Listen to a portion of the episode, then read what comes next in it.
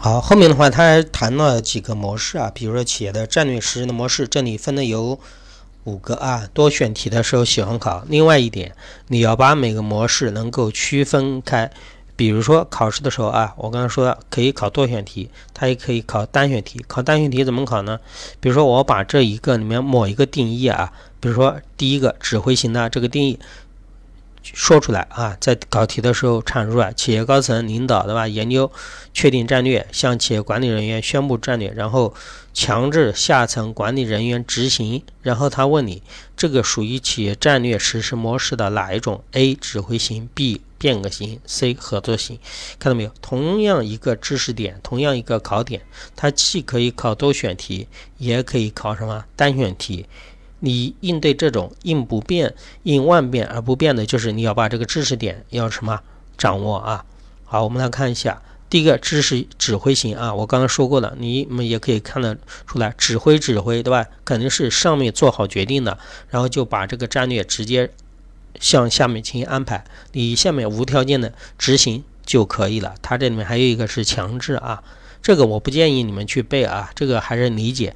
你哎，一看指挥型就知道了，我所说的啊，把这个战略层层分布下，哎，就是布置下去，对吧？下下面的人员没有过多的这种，呃，可以反就是反馈自己的意见，因为是无条件的，对吧？你要执行啊，指挥型。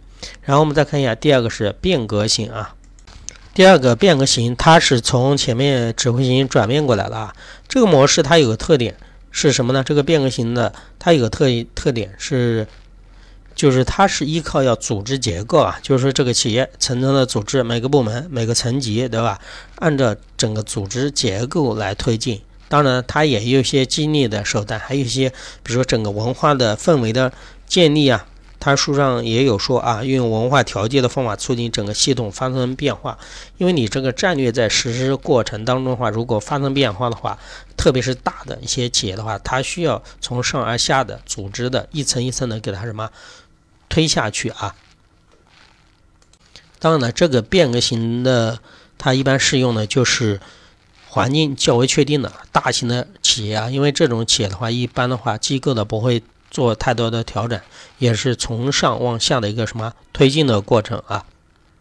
我们再看一下第三个合作型。当然了，这个合作型不是说把整个企业的所有人员都纳入到合作的范围，这个合作也是有范围的啊，只是在企业的高层管理集体之中啊纳入的这个范围啊，不并不是所有的啊。所以说，就是高层管理人员要什么？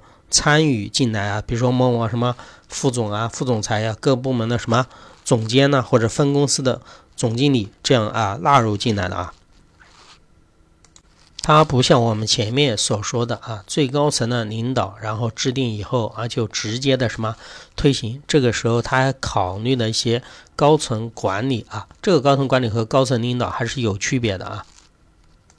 因为我们前面指挥型的时候说的是企业最高层的一个领导，这里所所以说的高层的管理呃人员的话，比如说我刚才所说的啊，分公司的经理，比比如说大的部门的一些总监，把他们纳入进来的，可以，其实你们可以看得出来啊，从指挥型变革型到合作型的时候，它这个决策范围逐渐是有一个下沉的模式啊，就是最开始的是其中的最核心的，比如说董事会的。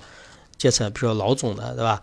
阶层，然后它逐渐的朝下有一个朝下推移的，就是范围逐渐进行扩大的啊。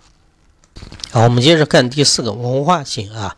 我刚说了有这样趋势，从最高往下逐渐这个就是且战略的范围逐渐有扩大的。到文化型的话，它这个范围更大了啊。该模式是把合作型的参与的成分，就是成员啊。扩大到企业的较低的层次，力图使整个企业都具有这种文化的什么？企业文化的氛围啊，使企业的人员都支持企业的目标和什么？企业的战略，就是让所有的人员啊，大部分人员都参与什么？进来。当然了，这也有缺点嘛，不像前面所说的指挥型的，对吧？我确定好了，立马就可以朝下推行。而你像这种合作型、文化型，还有我们后面所说的增长型，因为你这个考虑的范围人比较多，对吧？你参与的人员比较多，那你这个战略的制定所耗费的时间就什么比较长，因为你要综合各方面人的什么意见啊。好，我们正好再看一下那个增长型啊。最后一个增长型，增长型的话是最为彻底的啊。它不像我们前面说的，整个战略是自上而下在做的，对吧？这个是自下而上，有基层单位，比如说每个部门反映，对吧？反映自己的情况，然后把各个部门的，然后情况还有自己的目标，对吧？给汇总起来，然后制定一个公司总的大的战略。举个例子啊，比如说一个大的公司，它下面有各个的部门、分区的部门，每个部门把自己未来，比如说五年、十年的，对吧？一个规划给报上来，然后最终汇总汇汇总到总公司的一个层面，这就是一个增长型的啊，自下而上的一个过程啊。当然呢，它增长型有个特点，就是对于谁的要求比较高呢？对于最上层的、中上层的这个管理者的要求比较高，为什么呢？